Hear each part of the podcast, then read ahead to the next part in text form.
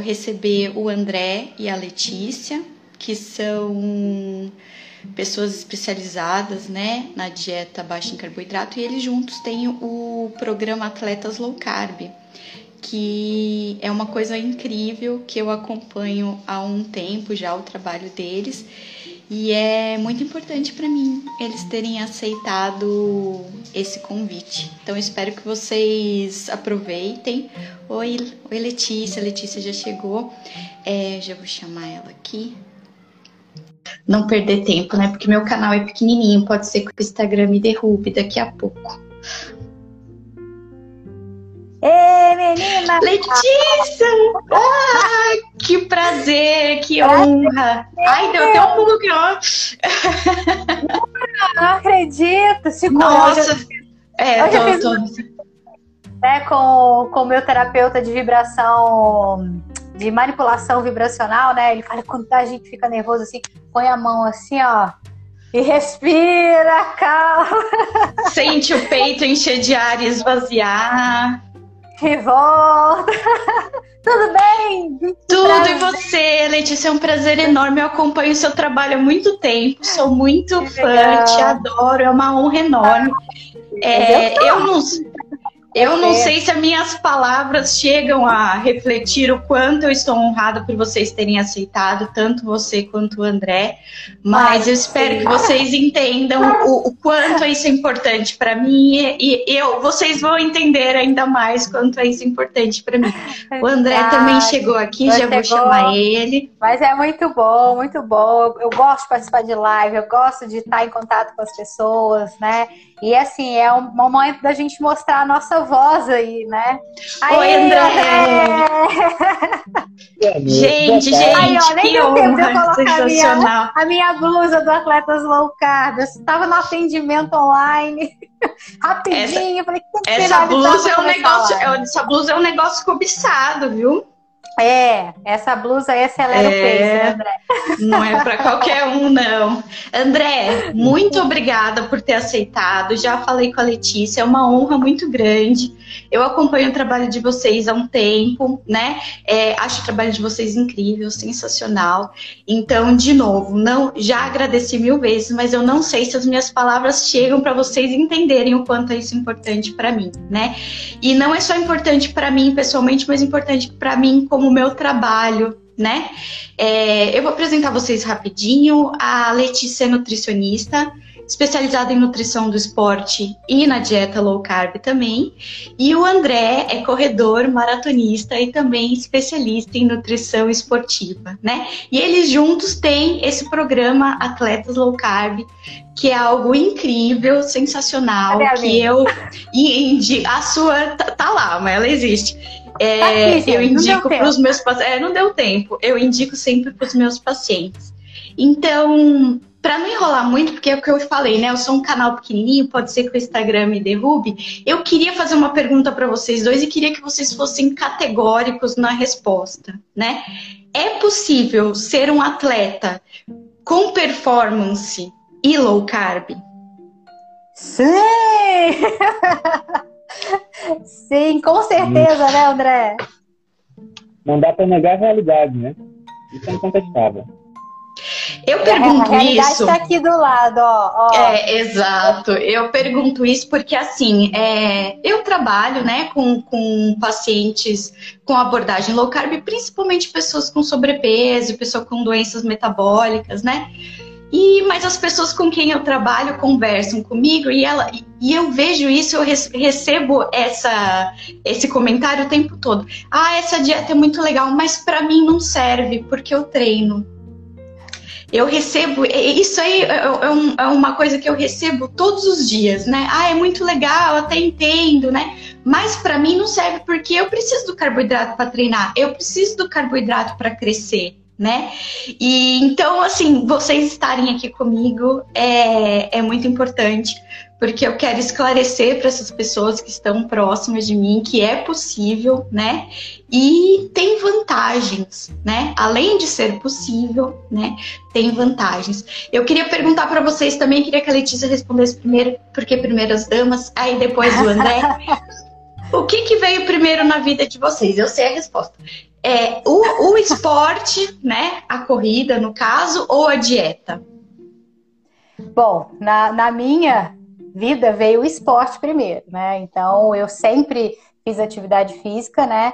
A dieta, ela verdade, na verdade eu falo que eu já nasci fazendo dieta porque minha mãe conta que eu nasci muito obesa, né? Aquela criança gordinha e que desde então eu já vinha, ela já vinha mexendo com a parte alimentar. Mas enfim, depois da infância eu mantive ali o peso, mas eu tive né, um ganho de peso muito grande, eu cheguei na, na obesidade e mesmo assim fazendo atividade física, né? Então, e nutricionista. O, o detalhe é que uhum. eu cheguei na obesidade nutricionista. Não foi assim, ah, eu, eu era obesa e depois fui fazer nutrição. Não. Então, e aí eu sempre fazia, sempre fiz esporte, sempre gostei da corrida e eu queria emagrecer. E eu colocava sempre ali o, o né, a culpa maior né, para, para a atividade física e não para a dieta. Aí depois, né, que eu conhecia low carb, Aí minha vida transformou. Então, primeiro foi o esporte que entrou, né? E aí depois a dieta que veio lapidando e que foi o que realmente é, melhorou aí meus aspectos de saúde e a consequência disso foi também uma melhora na, na parte física, né? Que é o que muitas pessoas às vezes buscam primeiro ao invés da saúde. Mas buscando ali a saúde, a parte física automaticamente vem. Incrível. E você, André, como é que foi? Doutora Regina, agora eu poder agradecer também a oportunidade de estar aqui conversando, né? Obrigado pelo convite. Né? Ah, nós nunca recusamos nenhum convite.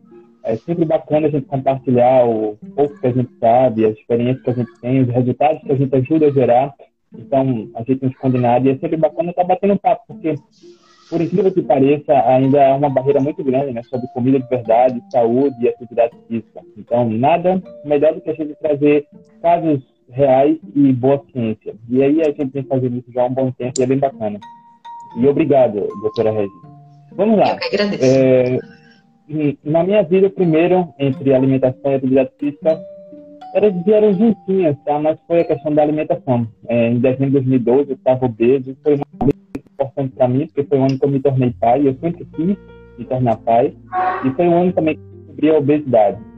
É, em janeiro de 2013 eu decidi mudar, foi quando eu comecei a comer mais comida de verdade, mas eu ainda não sabia conceitos de low carb, cetogênica, paleo, nada. Eu comecei tirando açúcares e farinhas, tudo que, enfim, tinha bruxaria e foquei em comida de verdade. Em janeiro e em março eu comecei a correr, eu ainda estava sedentária. E no primeiro semestre de 2013 eu emagreci 30 quilos, né, a questão da alimentação, com atividade física, a evolução, uh, os desafios uh, vieram me motivando e aí foi uma bola de neve, né? Eu continuei uh, motivado, buscando desafios e procurando ajudar o maior número de pessoas possível. Muito legal. E eu, eu quis perguntar isso para vocês, porque na minha vida foi o esporte que veio primeiro também, né? É, eu comecei a correr em 2004 para perder peso, porque eu tava é. bem, bem gordinha. É, e você também foi gordinha? Bem, bem gordinha. Quando eu entrei na faculdade, né, em 2002, aquele período do cursinho, eu entrei na faculdade e tava beirando a obesidade ali, tava no 29 tralalá do IMC, né? Mas é, é, aparentemente bem, bem gordinha, né? Porque eu sou uma pessoa bem pequenininha. E aí comecei a corrida por causa disso, né? Então foi, foi em 2004. A, a, meu, meu marido adora fazer umas aparições especiais. Ele levou, vai treinar, você viu? Levou o kettlebell dele. Ele adora, ele adora, ele gosta muito. Então, eu comecei a correr em 2004 e perdi bastante peso no começo da faculdade. E é lógico que foi da corrida, né? Deu aquela secada, corrida seca e etc. Fica à vontade, tá, André? É, e aí, quando eu fui, a, fui avançando na faculdade, quando a gente foi chegando perto daquela parte que a gente vai para o internato e para a residência, né? Mesmo correndo, mesmo nadando, que ainda é, minha, é o meu esporte favorito, é a natação, eu comecei a ganhar peso de novo, né? Então, é aquele negócio que o, que o Tim Noakes, o Malhotra, fala. Você não consegue sobrepor uma dieta ruim né? Não Você não mesmo. consegue correr o, tudo de ruim que você come, né? Então, conforme eu fui, fui mudando a minha realidade, né, a minha rotina e a dieta foi piorando, eu podia correr o quanto eu quisesse. Eu voltei a engordar, né? Exato. E eu lidei e eu lidei com isso de 2000 e 2008 ou 9 até 2014, né? Que sempre naquela coisa louca, né? Engordando, emagrecendo, engordando, emagrecendo e me lesionando, né? Porque toda vez que eu dava aquela é. engordada, o joelho sofria e aí entrava naquele naquele círculo, ah, eu corro menos porque o joelho tá doendo, eu engordo mais, e, e sempre Exato. nesse negócio, né? E em 2015 eu descobri a dieta baixa em carboidrato por uma, uma uma casa. Um, um, ato do destino, né? Eu tava engordando muito, ia fazer uma dieta, eu ia fazer uma viagem, não queria sair gordinha na, na, nas fotos, como toda mulher, né? Comprei uma dieta de internet, né? Digitei lá, dieta para emagrecer apareceu lá a primeira lá, dieta dos 21 dias, 70 reais. Eu falei, ah, vou comprar essa porque é. o que tiver escrito aqui eu vou fazer, né? E ah. dei sorte de ser uma dieta baixa em carboidrato e junto vir alguma, alguma coisa de ciência, de artigos lá. E eu sou médica. Eu sou a pessoa que falava que proteína demais vai fazer mal para o rim, que carboidratos são essenciais para energia, né? Que dietas baixas em carboidratos alteram o colesterol. Mas eu estava tão desesperada por pelo resultado estético, né? Que eu falei assim, ah, vou arriscar, arriscar a minha saúde nisso, né? E acabei hum, fazendo essa dieta. E no, na primeira semana já senti muita diferença, assim, né, muito resultado. É, eu já era hipertensa diagnosticada, fui diagnosticada Sério? hipertensa muito cedo. Fui uhum. diagnosticada hipertensa com 26 ou 28 anos, uhum. né? E nas primeiras semanas da dieta perdi muito peso, já senti que a minha pressão estava esquisita, né? E comecei a estudar isso, né? Comecei a estudar, eu vou chegar em vocês, ó.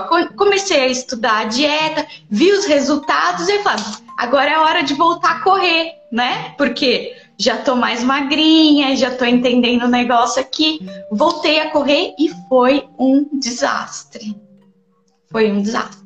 E aí eu tinha lido o, o, o, o livro do. Ai meu Deus, do Gary Taubes, né? E aí eles falam, é, porque é, exercício não é necessário para perda de peso. Aí eu pensei, Será que, que é isso mesmo? Que, que não tem compatibilidade de uma dieta baixa em carboidrato com exercício? Não pode ser, né? Porque eu tô me sentindo tão bem e eu gosto de correr, eu gosto de nadar, né? E foi aí que procurando atletas e low carb, corrida e low carb, eu achei vocês. E aí eu comecei a acompanhar toda a, a, a, informação que vocês que vocês compartilhavam, né? E aí eu descobri que sim, eu poderia não ser uma atleta, porque nunca foi minha intenção de alta performance, não, mas eu poderia voltar Fazer a correr, exercício. voltar a nadar e ter resultados, né? E Exato. eu nunca tive resultados tão bons, e isso eu falo para todo mundo. É, eu corri por muito tempo com sobrepeso, né? E, e, me falaram que tinha que fazer exercício de resistência e fazia exercício de resistência sem ver resultados. E só comecei a ver resultados, inclusive nos exercícios de resistência, depois da dieta baixa em carboidrato. Então, queria agradecer imensamente a vocês, o trabalho de vocês, né? Que me trouxe de volta para o exercício. E eu quero, é, eu quero contribuir, né, com o trabalho de vocês e divulgar cada vez mais, porque é possível, né?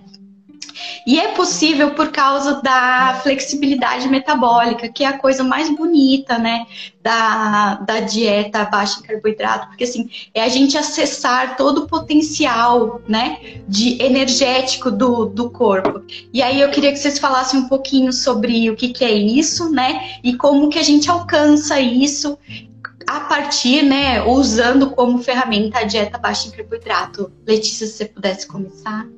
Então vamos lá, né? E é legal você contou, né? Contextualizou o mais ou menos aí, né? O que também aconteceu comigo, né? Que eu engordei, enfim, né? Não tem a questão da pressão, mas que eu também, né, queria fazer mais e mais exercício, né, para poder emagrecer e não conseguia emagrecer. E você tocou aí na, no, no, nome do Tim Noakes, né? O Tim Noakes fala, né? Se você precisa se exercitar, não sei se é mais ou menos essas palavras, mas é tipo uhum. isso, tá? Se você precisa se exercitar para poder emagrecer, significa que a sua dieta está errada, tá né? Errado.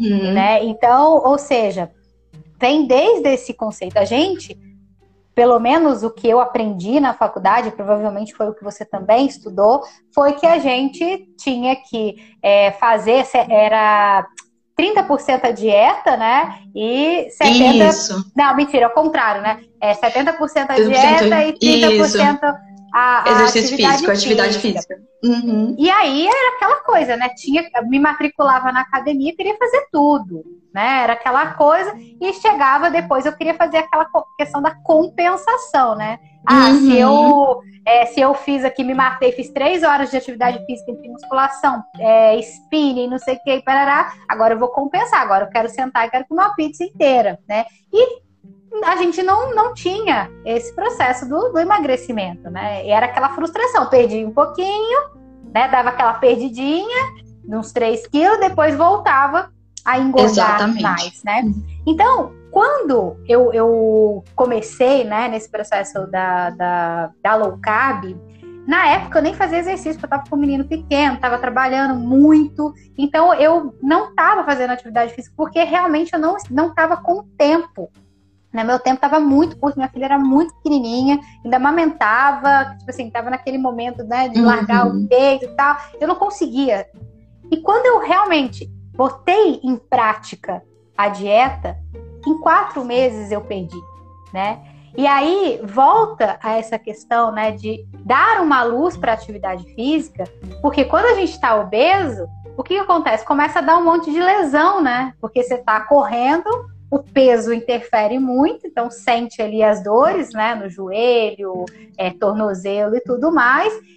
E aí te dá uma luz para que você volte. Aí na hora que você volta, vai lá para trás, né? Porque você perde o rendimento.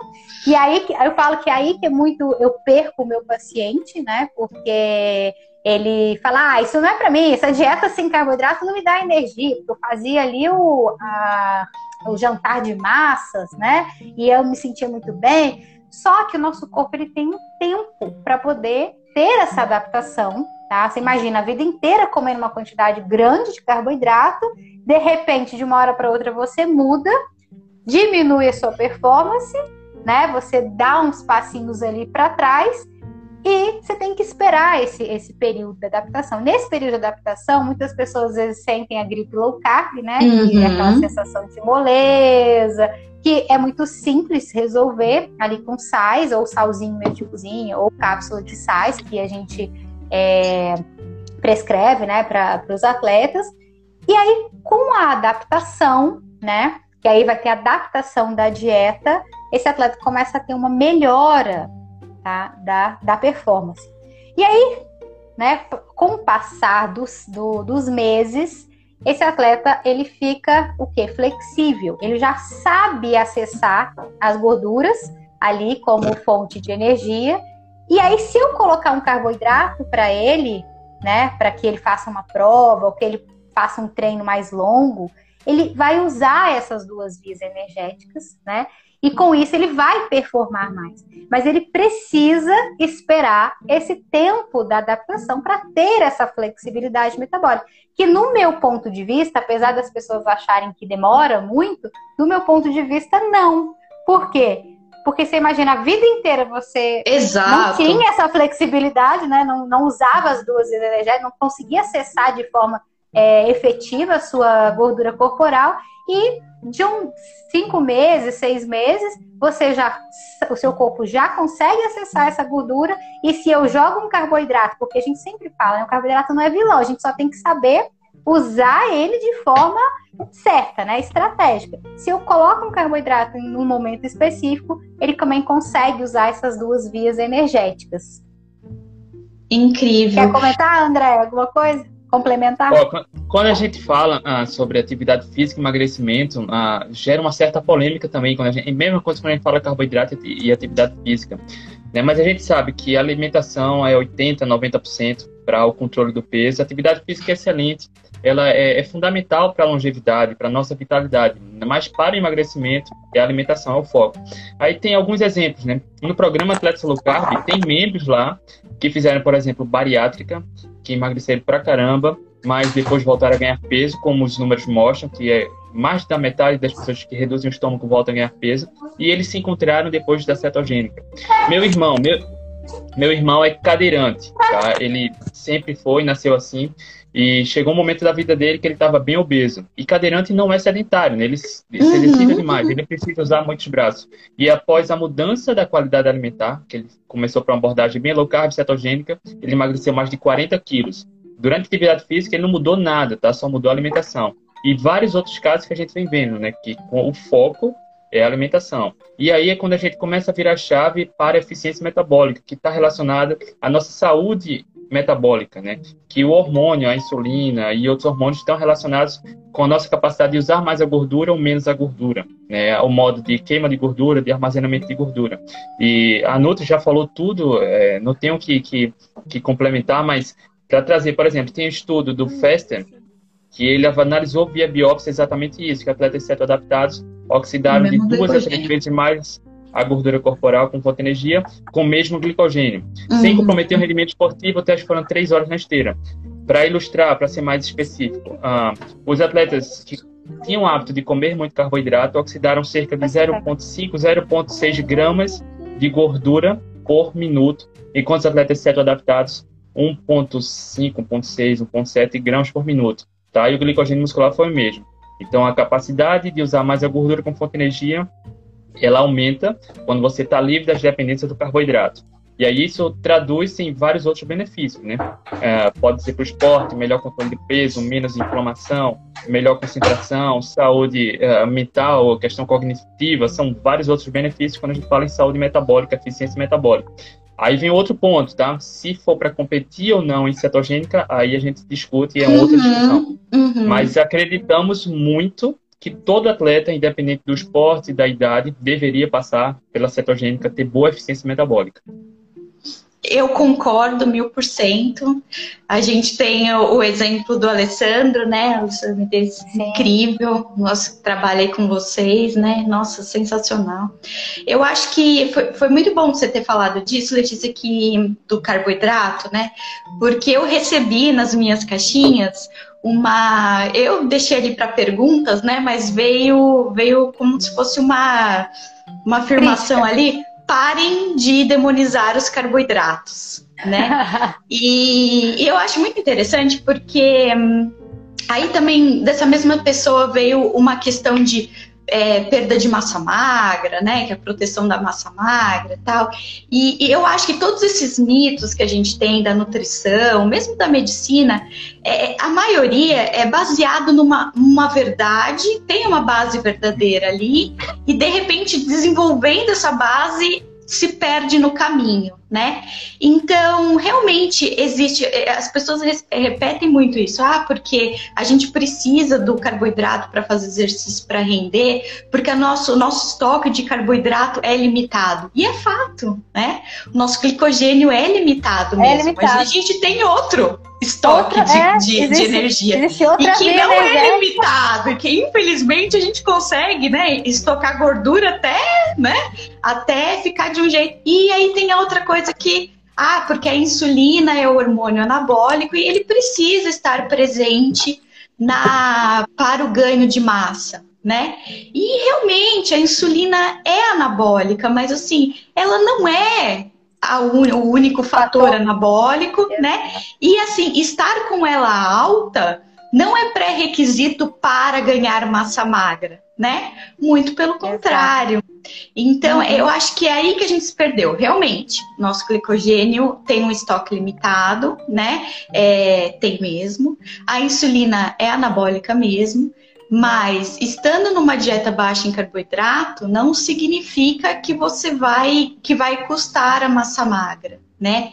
É, e aí eu queria que vocês falassem um pouquinho, porque dessa demonização, né, do carboidrato, carboidrato cabe, principalmente na dieta de, de, de atletas que talvez não, não no, no treino diário, mas talvez próximo a uma competição, né? Mesmo para os amadores, né? Mais próximo para uma competição.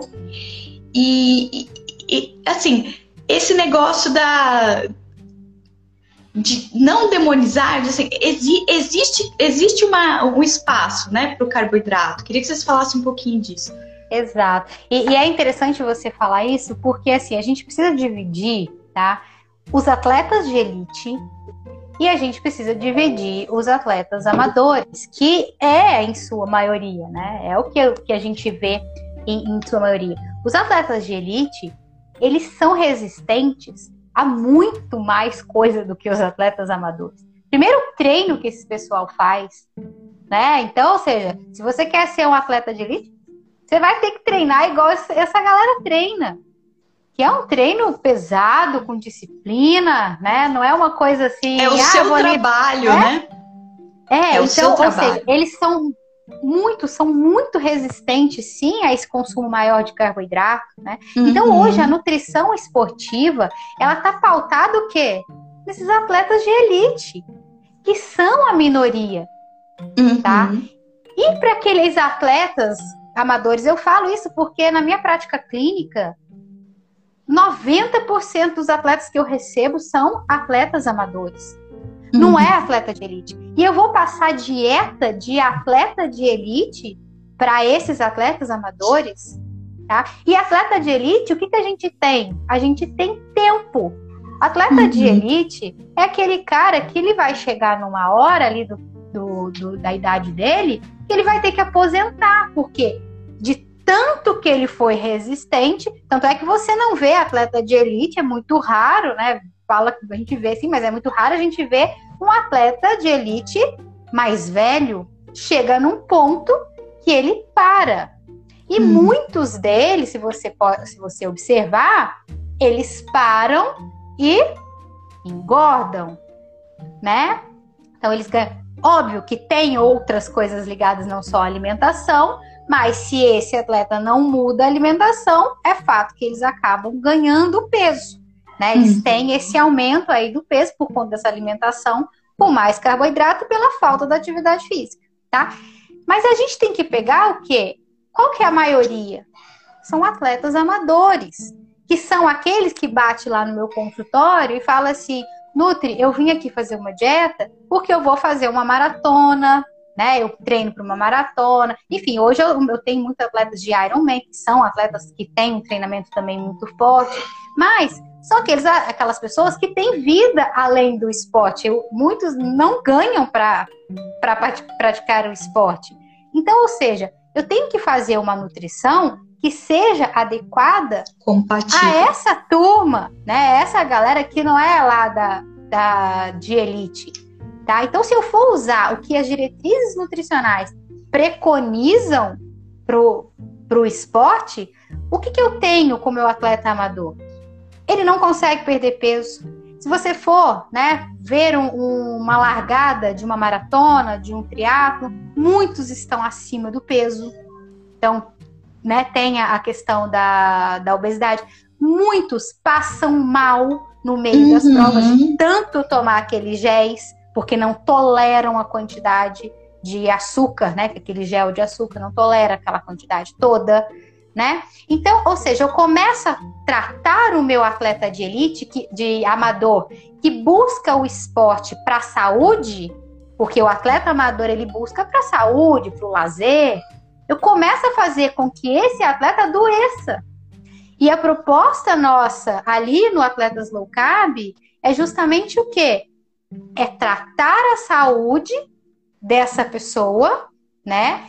E além fazer com que ela acesse os estoques de gordura, né, que ela tem ali, emagreça, como a gente já trabalha mais com, com esporte de endurance, corridas e natação, bike, tá? Consiga perder peso para o esporte que ele pratica, mas o foco principal vai ser para a saúde dele.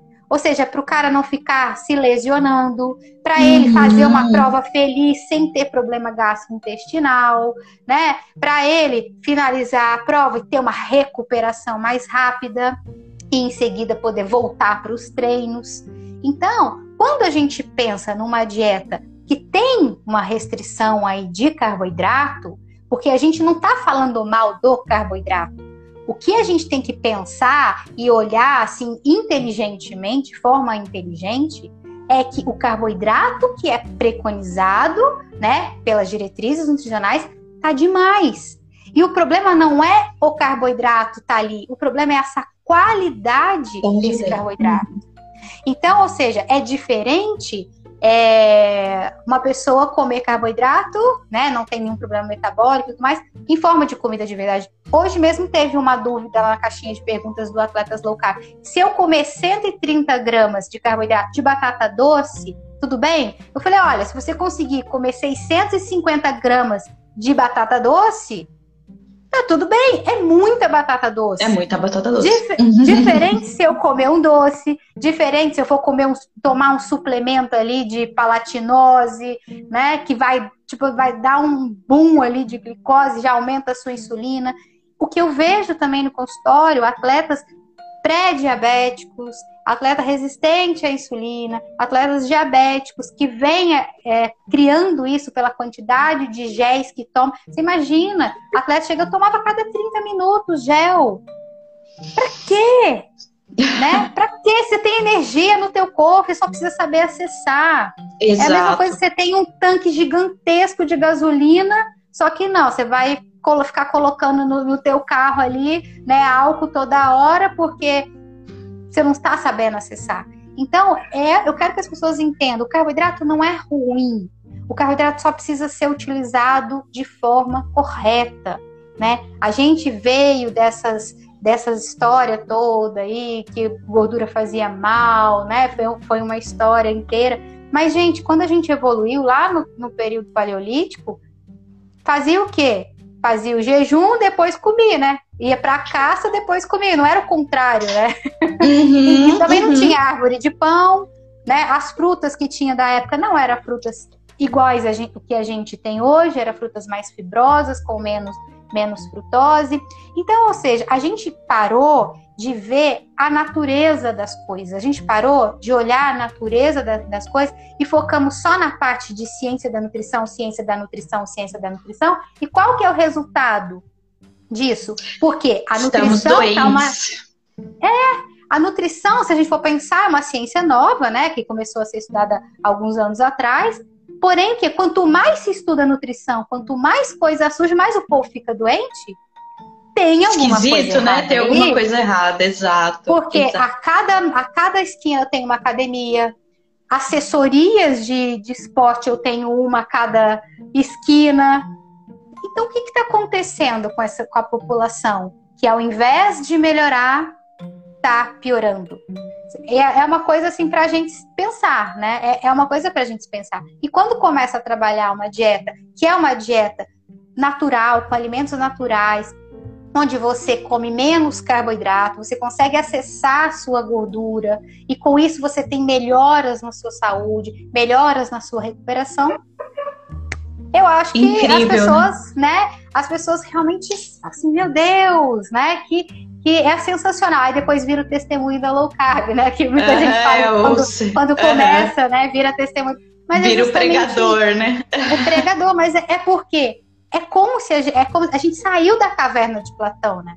A gente tá, tava com os olhos tapados e daqui a pouco a gente sai e sente essa liberdade né, de você fazer uma atividade física sem se entupir de suplementos, e suplementos custam caro, custa dinheiro, né, tem esse, esse valor de financeiro, e você se sente muito melhor, mais leve, mais saudável, podendo praticar o seu esporte é, de forma recreativa, para te desestressar, para você poder é, fazer o seu esporte ali. Então, eu acho que as pessoas precisam entender esse aspecto, né? Eu acho, eu, o que eu acho interessante é que conforme a gente, a gente nunca tem certeza de nada e as coisas sempre mudam, né? E é. eu, eu, hoje, é, hoje eu já vejo um pouquinho de, eu já demonizei os carboidratos também, né? Do mesmo jeito que eu demonizei as gorduras, aí é, redimi-las, né? Eu conseguia as redimir e aí a, a cheguei a demonizar os carboidratos, mas agora já, já fiz os, as pazes com ele. É, eu acho que mais do que low carb, a ideia é lower carb. Né? Eu acho que o problema da nossa alimentação não o carboidrato em si, mas a proporção, né? Porque eu vejo e isso, e aí eu vou chegar no André, eu vejo colegas, ah, porque eu tô, tô fazendo treino aqui para crescer, e vem, vem me mostrar aquelas marmitinhas que é dividida em três, e aí é um terço de arroz integral, um terço de batata doce e um terço de um, frango, um peitinho de frango ali, né? É a diluição proteica que veio junto com as diretrizes nutricionais também, né? E, e eu queria que o André falasse, porque eu sei que o André faz uma dieta mais mais cetogênica, né? É, como claro. que é, essa é, a proteína entra, né? Hoje em dia eu tenho uma visão de uma coisa assim, é uma dieta lower carb, high protein, né? Não, não alta em proteína, mas o que a gente considerou normoproteica por muito tempo é hipoproteica, né? É, Porque a gente tem diversos estudos mostrando que até mais do que 2 gramas de, de, de, proteína por quilo por dia tem um perfil de proteção de massa magra melhor, né? Então eu queria que você falasse um pouquinho sobre isso, André, que eu sei que você tem uma dieta bem baixa em carboidrato e mais alta em proteína.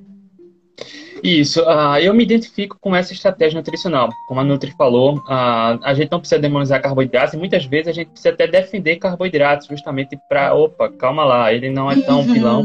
O que a gente acredita muito que é o atleta que precisa ser a estrela da sua história esportiva e não o carboidrato, né? Porque muitas vezes quando o atleta quebra é porque não suplementou carboidrato, não tomou o gel do carboidrato e o foco fica só no carboidrato. A gente vem trabalhando justamente a questão da eficiência metabólica. E quando a gente fala de abordagem um, low carb, cetogênica, não precisa demonizar carboidratos, mas focar em qualidade, que naturalmente você já faz low carb. E quando a gente trabalha eficiência metabólica, o foco, na verdade, não é só uh, diminuir carboidratos, mas principalmente aumentar o consumo proteico né, de, baseada em comida de verdade. Ah, muitas pessoas são seduzidas pela low carb cetogênica porque, ah, então eu posso comer torresmo, manteiga à vontade, bacon à vontade e acaba focando muito na gordura. Isso pode atrapalhar emagrecimento, pode promover ganho de, de peso, mas não, tá? A gente deve focar de um modo geral no consumo de proteínas, inclusive para atletas que praticam, fazem cetogênica, que praticam esporte de endurance, precisam mais ainda ter atenção na, na no consumo proteico, tá? É. Justamente por causa do metabolismo dos corpos cetônicos, que boa parte ali vem da, dos aminoácidos, então é uhum. é preciso ter um aporte adequado de, de, proteínas. Então, sem demonizar carboidratos, mas o foco muitas vezes está na proteína. E como a doutora Regina falou, o consumo alto em proteínas, que hoje é muito baixo, né, Nutri? As diretrizes recomendam, é. acho que fica em 0,8 a 1,2. Isso. Uhum. Ah, tem estudos com fisiculturistas que consumiram, se não me engano, 5 gramas por quilo de peso por dois anos e não teve nenhum dano à saúde. É claro que é um período curto, mas, enfim, o que as diretrizes vêm recomendando é muito abaixo do que a gente precisaria, recomendando o maior consumo daquilo que a gente não precisa, que é carboidratos, e tá uma bagunça generalizada aí. né? E a gente precisa começar a filtrar os estudos, trazer os casos reais.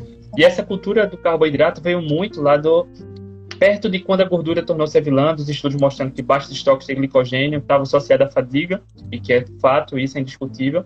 E para evitar baixos estoques de glicogênio, continuam sendo uh, publicações sendo feitas recomendando alto consumo de carboidratos, ou para manter os níveis de glicogênio normais, ou evitar os esgotamentos rápidos. E uh, o foco acabou sendo para um lado, esquecendo a eficiência metabólica.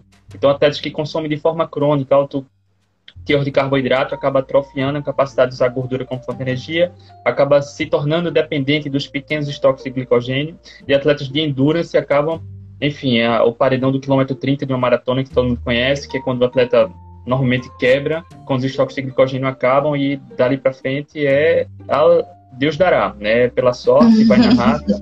Vai. E, e justamente vai. lá no programa só vai. No programa Atlético Carbo a gente fala, a gente tem um protocolo de três fases e um deles é focar em cetogênica com atenção ao consumo proteico, justamente para atender a eficiência metabólica, o processo de adaptação, que a gente foca exatamente não não fazemos apologia ao consumo da gordura, nem demonizamos o carboidrato, mas atenção principalmente ao consumo de proteínas. E que é difícil consumir proteína demais, desde que seja é, comida de verdade, né? Isso que eu ia falar. É muito difícil. E, e, é interessante também, como, e aí a gente vê como calorias não são só calorias, né? Tem, tem vários estudos mostrando pessoas que, grupos que fizeram um consumo até hipercalórico, né? Mas com uma, um consumo maior de proteína, né? É, e ainda continuam perdendo peso, né? Ou seja, a, a caloria provavelmente que é, é a gente não queima o alimento, né? Como no calorímetro, a gente digere, tem todo o processo hormonal, né? Então, as calorias que vêm da proteína e da gordura que acompanha a proteína, né? Que a gordura animal vem junto com a proteína, é, é, elas são diferentes e elas são metabolicamente, o nosso corpo aproveita elas metabolicamente de uma maneira diferente. E parece ser uma maneira muito eficiente, né? Tanto para manter peso, como para ganhar massa magra, como para manter a saciedade, né? É, é, essa, sem ficar com essa fissura que a gente vê, né? Do, principalmente do, dos atletas, né? Amadores que estão ali de três em três horas procurando o seu pão integral, a sua barrinha, né? Que é, que é muito complicado. Eu tenho um paciente que é um amigo querido, né, o Dr. César, maratonista, né, e, e ele me procurou, né, para não pela dieta, mas pelo jejum. Então eu queria falar um pouquinho para vocês se vocês acham que cabe o jejum também na no dia a dia de um atleta, né? Um atleta amador, que é o que a gente está falando para todo mundo. É, o Dr. César é incrível, uma pessoa incrível, e com ele aconteceu isso aí no período da adaptação. Ele quebrou ali no quilômetro próximo do quilômetro 30, fazendo uma, uma maratona, né? Eu achei que ia perdê-lo, mas ele é uma pessoa muito inteligente, né? É, conseguiu. É, lógico que eu puxei lá pro meu lado e falei, calma, é adaptação, vamos lá, né? adaptação é e, é cruel. É. Exato, e ele conseguiu e, e, e, sempre me manda feedback de como a recuperação dele é melhor, né? De como ele consegue rodar mais às vezes, né? É, sentiu muita diferença. E para ele, o, o que funcionou foi o jejum, né? É, ele se, se desvinculou do pré-treino, né, que para ele incomodava muito, o, o, o, carboidrato gel que ele carregava, né, ele sempre fala isso, ah, gente, estou livre disso, não carrego mais isso, né, não sinto dor de barriga na hora da, do, do treino, né, então eu queria saber se vocês acham que o jejum cabe também na vida de um atleta aí amador e, e quais as dificuldades, né, porque na hora da realimentação a gente precisa prestar atenção para que os, os targets nutricionais sejam atingidos, né? Para que a gente não acabe, não acabe fazendo déficit. É, então, assim, né? Como eu falei ali, né? Nossa evolução, que, que, como é que era, né? Corria atrás da caça primeiro e depois comia. Uhum. Então. Uhum. E comia se achava, né? E comia, né? E comia justamente ali as carnes, se uhum. achava, uhum. se tinha, às vezes o que tinha ali de, né, os coisinhas puxão, os graminhos. Às vezes mais. nem encontrava a caça. Exato, e aí continuava o jejum. Com o rabinho é, pernas exato, vai ficar tá para amanhã. Bem. Então, ou seja, a gente evoluiu assim, né? A nossa evolução, ela se deu através de momentos de jejum, momentos de alimentação, né? E por que cargas d'água, né? A gente tem que ficar comendo de três em três horas, né? Porque carga, cargas d'água, um atleta tem que ficar no meio de uma prova parando para fazer piquenique. Eu falo, você vai fazer uma, uma maratona, você vai fazer piquenique. Porque às vezes a gente vê o pessoal parando para comer pão, para comer banana, é uma coisa que não vai nem, nem, nem mexer ali para poder ser utilizado uhum, na hora uhum. daquela, da prova, né? Então, eu sempre pergunto, tá fazendo o quê? um treino, uma prova ou um piquenique, né? Então, ou seja, a gente tem vários exemplos de vários atletas, tá? Que tiveram performance com jejum, ganharam pódio, né? Lembra do... Daquele que comeu... Como é que é o nome dele mesmo? Que comeu... A Raquel, é, gelo? Também. A Raquel. Ah, Não, mas teve um que Wanderson. comeu gelo. O Wanderson. Wanderson. isso que, que depois na, na prova e esqueceu de levar água, foi, pegou foi gelo. Uma, o Wanderson foi para ultra maratona de montanha em jejum. é, em jejum. A, a, vamos, vamos pegar aí no, no top aí. Alessandro Medeiros fez 160 quilômetros, né? Em jejum, 19 horas em jejum. Tá? Então a gente. A questão é, a gente tem exemplos. Né? A realidade está aí. Então, se, se eu Os tenho. Os cisnes pessoas, negros estão aí. Os cisnes negros estão aí. Então, se eu tenho atletas que estão fazendo provas e não são provas curtas, são provas longas em jejum, porque né, eu te, preciso ter aí uma. Ah, me prova com evidência. A evidência são esses atletas. É a realidade. Oh, e aí, aproveitar, é apro aproveitar o time que a gente está no mês do Ramadã. O Ramadã, que é a religião que jejum, eles jejuam. Quem segue o Ramadã jejua de enquanto o sol nasce até o sol se pôr. Isso, do então, amanhecer até o anoitecer. Uhum. Se alimenta. E, obviamente, existem atletas e atletas de alto rendimento que seguem o Ramadã, que seguem a religião. Se tivesse algum problema de saúde e oferecesse algum risco, a gente saberia. As religiões praticam jejuns há milhares de anos. A espécie humana, como o Nutri falou, praticam. E muitos dos estudos que falam de jejum, que analisam os aspectos do jejum na atividade física, também são com pessoas que seguem o Ramadã.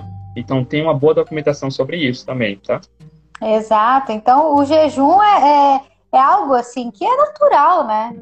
É natural do, do, de nós como animais, né? Porque nós somos animais, é natural. E os animais também, né? Que existem. Sim, fazem. na natureza eles jejuam, na natureza, exato. Eles jejuam, uhum. né? E, e, o jejum, ele faz parte né, desse processo da nossa saúde também. O problema é que a gente, diante dessas diretrizes todas, né? Não vamos nem contar aí da questão das indústrias alimentícias, da, de querer vender, né? Puseram isso que a gente tem que comer o tempo inteiro porque senão a gente vai desmaiar, porque senão vai faltar nutriente e tudo mais. Então, o jejum é algo natural, é algo que não tem nem o que a gente ficar, ah, é bom. O jejum é natural, né? Ah, mas o jejum, né, que é a janela ali que não tem a alimentação, tá? Quando a gente passa para a janela alimentar do atleta, a gente tem que ter um, um cuidado, um cuidado a mais. específico. Uhum. Porque quem é esse atleta que está fazendo, às vezes, um jejum diário? É um cara que treina ali né, para dar uma, uma corridinha, só, enfim, sem, sem fazer distâncias longas, sem ter uma intensidade muito grande no treino, né? Então a gente tem que ter essa noção. Então, por exemplo, Alessandro Medeiros, né? É, o que, que a, a gente começou a perceber? Que para os treinos dele, que era um treino muito intenso, né? Assim, antes da, dele fazer os 160 quilômetros, estava ficando nutricionalmente deficiente porque ele estava gastando aí 7, 8 mil calorias diárias. Uhum. E, como o André falou, se a gente for consumir isso em alimento, a gente não consegue. E aí você já pensou, ali é jejum, mas isso ele começou a perder peso demais e começou a perder o rendimento. Aí a gente precisou uhum. o quê? Adequar.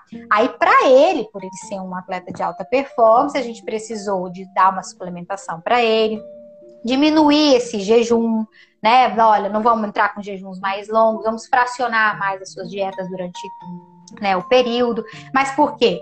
Dependendo do que ele pratica. Tá? Agora, uma pessoa que está aqui nos escutando, que vai ali na academia três vezes por semana, que faz uma hora de academia, poxa, qual é o problema de, de jejum? Tem problema. Se uma pessoa que está aqui nos escutando, ela, quer emagrecer, ela quer é, perder um pouco de peso, tá? Às vezes tem ali um problema de resistência à insulina, quer diminuir a pressão, não tem problema fazer.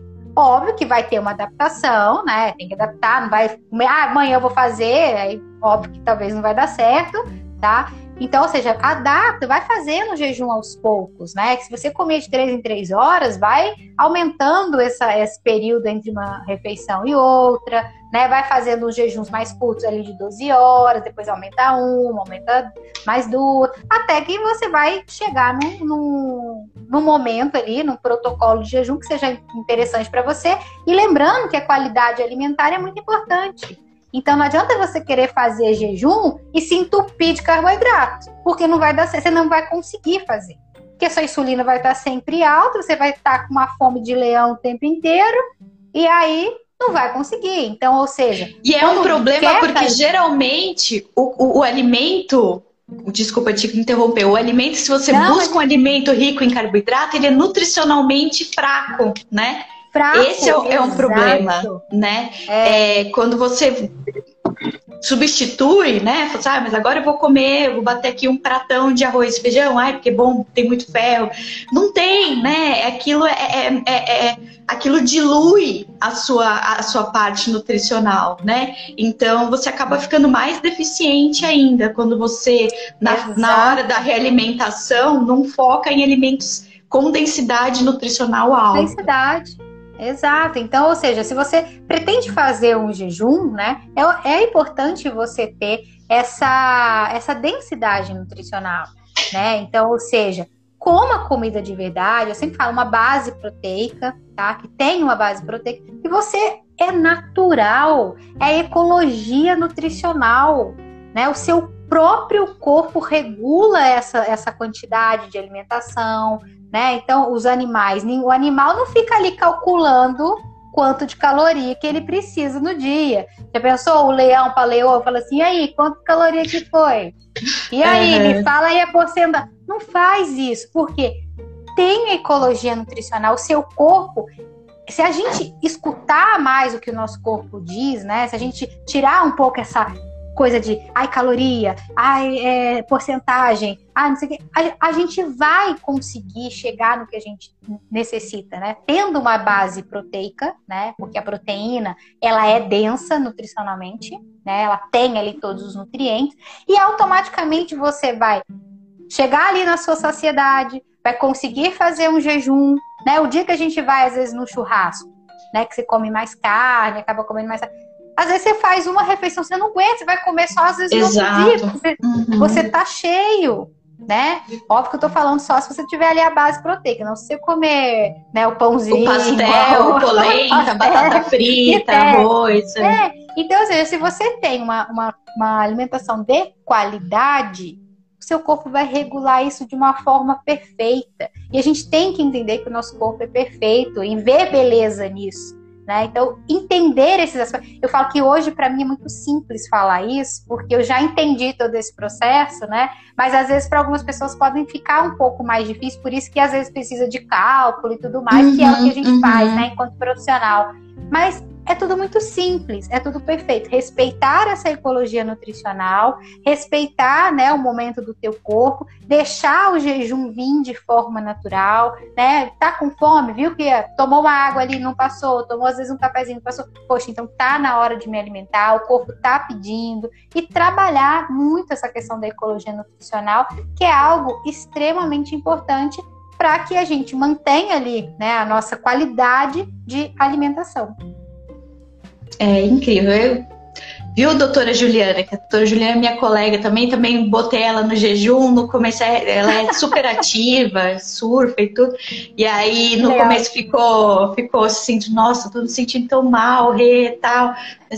É obedecer, né? Aprender a obedecer nosso corpo. É. Se você sentir que é o momento de se alimentar, né? Teve até um dia que eu falei, Ju, você tá tão ruim, bora comer, Come. né? É assim, é. né? Não precisa ser Você não tá tão... competindo com ninguém. Exato, né? exato. A competição é com você mesmo, é você superar, né? Exato. Então a gente tem uma questão mental, né? Óbvio, você quer fazer um jejum, começar a fazer jejum, você tem que também, né, é, ter um pouquinho de força de vontade no seguinte, bom, vou fazer um jejum de 12, né?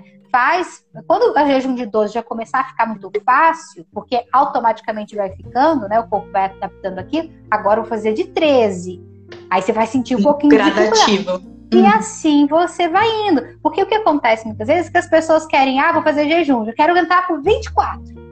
Nunca fez um jejum de 24, quer fazer o jejum de 24, não aí aguenta, não aguenta. Aí não aguenta, aí passa mal e fala assim: ah, foi o jejum. Viu? Não foi uhum. o jejum. Foi que você não respeitou os sinais do seu corpo. Exato. Não teve uma, uma boa alimentação para entrar no jejum. Então não é que o jejum seja ruim, é que talvez você esteja fazendo ele de forma errada, não respeitando os sinais que seu corpo está dando. É isso aí, eu sempre repito que assim, eu acho que o jejum, a beleza ma maior do jejum é te reconectar com o seu próprio corpo, né? Exato. Porque a gente não sabe mais o que é sentir fome, né? Quando a gente come de três em três horas, Não, o que você sente é a necessidade daquilo, não a fome em si, porque você não está com fome, né? Então, uhum. quando você jejua, você, você, reaprende o que é fome, o que seu corpo precisa, né? Então, eu acho muito interessante. Exato. E é libertador também, né? Porque e quando libertador. a gente descobre que precisa comer o tempo todo, não precisa comer de estômago vazio ou estômago cheio, né? Que também ajuda a trabalhar a eficiência metabólica. Se você treina em jejum, você está usando mais a gordura, existe um mito que vai perder músculo, mas desde que na janela alimentar seja de comida de verdade, tenha um aporte proteico adequado, você otimiza a eficiência metabólica, queima mais gordura, preservando massa muscular. Isso faz com que você consiga preservar realmente a, a, o glicogênio por momentos que são mais importantes quando eu descobri isso também foi libertador. É, em relação aos treinos, às provas. Cheguei a fazer treinos com mais de 40 horas de jejum, fiz um, um, um, teste de 88 horas de jejum, foram quatro dias treinando todos os dias de manhã, uma hora por dia, participei de provas com 24 horas de jejum, que eu conquistei meu recorde pessoal, corri algumas maratonas em jejum. Então, quando a gente vê que a ciência ela é, é um pouco distorcida nesse sentido, as diretrizes recomendam que você precisa se exercitar de estômago cheio, né, indo na contramão do que a espécie humana estaria adaptada, que você vê que não faz muito sentido, você começa a experimentar e vê que realmente está tudo errado, né? Então, é libertador, mas precisa ter todo o cuidado que a Nutri falou. É você vicia e tomar cuidado com a, a, o aporte adequado de calorias. E aí as calorias ficam, são importantes para quem tem uma boa, um bom volume de treinos, quem busca um bom rendimento. Não precisa ser alto rendimento, mas para quem procura evoluir no esporte, não fazer muitos jejuns prolongados, né, porque pode ficar com insuficiência calórica. E aí vai comprometer o rendimento, a disposição. Eu é, lembro que eu é tinha eu tinha um professor de natação, quando eu treinava natação na época da faculdade, que eu treinava na hora do almoço. E aí, ele, se a gente chegava, ele sempre perguntava: vocês comeram? Porque eu não quero ninguém passando mal na minha piscina, né? E aí, eu mentia para ele, eu falava que tinha comido, não tinha comido, não. Porque, gente, nadar com a barriga cheia barriga é, horrível. Cheia. Nossa! E correr com a barriga cheia, aquela banana, aquele barrinha de cereal balançando na barriga, gente, graças a Deus, nunca mais. Mas agora eu queria fazer, queria fazer uma, um adendo que não tem muito a ver, mas é curiosidade pro André. André, como é esse negócio aí de correr de chinela aí, de, e, e descalço? Como é que você começou a fazer é isso? Ó, se eu soubesse, eu tinha trazido aqui chinela, mas vamos lá. É, quando eu, minha vida transformou em 2013, quando eu comecei a descobrir a questão da comida de verdade, atividade física, e eu gosto de estudar pra caramba, muito, gosto demais, tanto atividade física quanto alimentação. E do ponto de vista da, do treinamento físico, também gostei muito já bom parte do tempo estudando sobre tênis, passada, pisada, biomecânica da corrida, postura. E um outro mito que tem na atividade física é que tênis amortece impacto, que não é verdade. Tênis previne lesão, que não é verdade. E tênis faz correr mais rápido. Hoje tem tecnologia de placa que parece que atletas de alto rendimento conseguem ganhar um, dois segundos. Mas, uhum. de modo geral, a população não corre mais rápido. Então, um certo dia, minha filha me perguntou, pai, por que você está correndo de chinelo? Então, para ela, o certo seria correr de tênis. A gente aprende o certo e não sabe o porquê. E eu sempre gostei disso. As recomendações da Escola Americana de Medicina do Esporte são para que atletas corram com tênis de drop baixo, que não tenha muita tecnologia, seja minimalista. E eu sempre gostei de tênis minimalista. E o melhor calçado minimalista que tem, para mim, agora é o chinelo. Estou treinando com esse chinelo, é uma adaptação que eu faço pega o chinelo mais barato que tem, que ele seja. É, pode ser tipo uma havaiana mesmo, a, a plana, faça uma amarração. E existem povos caçadores-coletores, como os Tarahumaras, que são conhecidos como grandes ultramaratonistas, que fazem seus próprios calçados nesse mesmo sentido. Então, quando a gente começa a correr de tênis, quem é pai, quem é mãe, percebe a, a pisada da criança, né? Com o tênis, a gente vai mudando inconscientemente a forma de pisar de correr, de postura, a gente começa a criar vícios posturais de passada e pisada, e em alguns casos é possível que isso possa ocasionar algum, algum, algum, alguma lesão de forma secundária, tá? Então, quando a gente começa a correr de forma mais natural, a gente fortalece pé, fortalece biomecânica, ajusta a passada, pisada, e então é mais pelo contexto de correr mais de forma natural. Não que seja melhor nem pior, né? Eu uhum, sempre gostei de correr uhum. de forma mais natural. Ainda tenho meus tênis, né? Comecei a correr com chinelo por conta desse período, quis testar, mas é provável que em alguma prova ainda faça alguma prova de, de tênis. Eu, assim como eu não demonizo carboidrato, eu não demonizo meus tênis de carboidrato. Você vê como é, como é tudo bate, né? É, que nem na nutrição. A gente aprendeu certas coisas que na verdade não são, né, realidade. Imagina, tem que ter o tênis adequado para sua pisada, porque senão você não pode correr, né? E não é bem Tênis assim. caríssimos às vezes. Tênis car- e que às vezes vez até o chinelo mais contrário, barato, né? Mais É. que tem. Às vezes até o contrário, você compra um tênis super lindo ali, não é para sua pisada, é pior ainda, né? É, então é muito interessante. Eu vou estudar sobre isso, que eu tenho uma pisada pronada horrível. Eu vou, vou, vou, vou estudar Pronto, sobre você isso. falou em pisada pronada. Os estudos de pisada sugerem que quem tem pronada, uma pisada severa pronada, pode ter uma incidência maior de lesão. Apenas nesse caso. No resto, a recomendação geral é tênis neutro para todo tipo de pisada. E é uma jogada de marketing, né? Não existe pisada certa ou errada, existe a sua pisada. Exato, Então, exato. Uhum. Muito incrível. Gente, tá chegando perto de uma hora. Eu quero respeitar muito o Ah. horário de vocês, que vocês são incríveis. Eu sei que vocês devem trabalhar muito. E eu queria que vocês falassem um pouco sobre o, o, o programa Atletas Low Carb. Como que ele funciona, como que a gente faz para entrar nele. Queria que vocês falassem sobre isso, principalmente para os meus pacientes que estão aí vendo, que eu já vi eles passando aí para cima. Fala, André, No- que eu falo do outro. Fala do, do programa do Atletas Low Carb, que eu falo do NES. pronto. Falem tudo. Vamos falar. Ah, quando a gente descobriu a questão da low carb e atividade física, né, é, conheci a Nutri, a gente começou a fazer lives, ah, foi um ano de 2018, foi um ano bem intenso, e a gente decidiu fazer um programa para atletas. Então, vamos passar o que a gente sabe, como a gente está trabalhando, os resultados que a gente consegue para um grupo fechado. A gente não consegue estar atendendo todo mundo de forma gratuita, aberta, prestar essa consultoria, então a gente decidiu criar um programa fechado, a gente está abrindo caixinhas de perguntas, está dando todo o suporte que precisa, mas tem uma comunidade fechada. Então a gente criou vários vídeos, são dezenas de aulas em vídeo na plataforma da, da- que a gente tem lá. Tem um grupo fechado no Telegram e o foco era fazer um programa para atletas, falando de cetogênica, low carb, jejum intermitente, dieta paleolítica, falamos sobre ah, veganos e vegetarianos também, como incorporar isso no estilo de vida, falamos sobre ciclos e periodização, quando aumentar carboidratos, quando diminuir carboidratos, é um programa bem completo. Ao longo desse tempo, muitos profissionais da saúde também se inscreveram. Acho que cerca de um terço dos membros do programa são de médicos, educadores físicos, nutrólogos, nutricionistas, tem é legal pra caramba e vários ah, praticantes de atividades físicas de, das mais diversas modalidades do Brasil e de fora do Brasil. Então, um programa bem bacana. A comunidade fechada é no Telegram. E ao longo do tempo a gente veio vendo exatamente isso, os profissionais se interessando, entrando, e foi aí que surgiu a ideia de um outro programa, Nutri. Aí surgiu a ideia para os profissionais da área de saúde, né? Porque muitos profissionais é, chegavam até mim e falavam assim, Nutri, onde que a gente se especializa em low carb para atletas?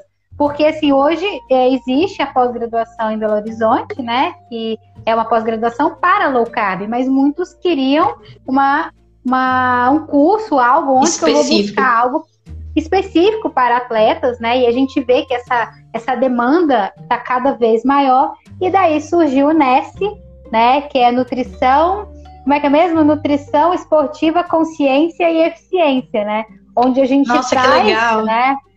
Uma parte teórica, né, da, dessa, dessa questão do, do esporte, né? Trazemos alguns artigos, tem também o grupo fechado no Telegram, né? A gente está sempre colocando ali artigos é, científicos dentro do Telegram para o pessoal, né? Estamos é, movimentando ali. Então, as pessoas conseguem entrar e ver como que é o método, porque ali é um método que a gente utiliza. Então, se um, um profissional da saúde está nos escutando, né, e quer entender qual que é o método do Atletas Low Carb, que é um método que a gente, eu com o André, é, montamos para os nossos atletas, para poder, né, é, praticar, né, ter a prática clínica, porque está surgindo muitas oportunidades de trabalhar com atletas. Muitos profissionais têm muitas dúvidas. Ah, e se acontecer isso com o atleta, o que, que eu faço? Ah, no início, como é que eu faço? Então, ali é um método de ensino de como trabalhar com atletas. Então, aí surgiu o NES, né? A gente tem, tem um programa, Incrível. programa para os atletas